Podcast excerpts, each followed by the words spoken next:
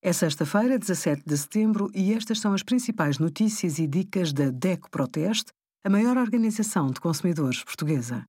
Hoje, em DECO.proteste.pt, sugerimos.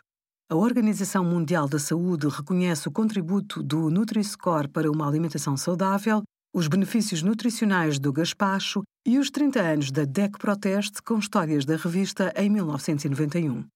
Está proibida a venda de produtos alimentares prejudiciais à saúde nos bares escolares neste novo ano letivo.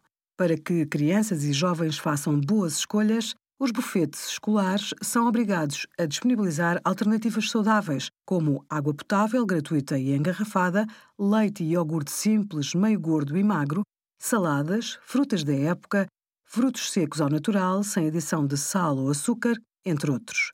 O pão, preferencialmente de mistura e com baixo teor de sal, não pode ser recheado com maionese ou outros molhos. Obrigada por acompanhar a DEC Proteste a contribuir para consumidores mais informados, participativos e exigentes. Visite o nosso site em deco.proteste.pt.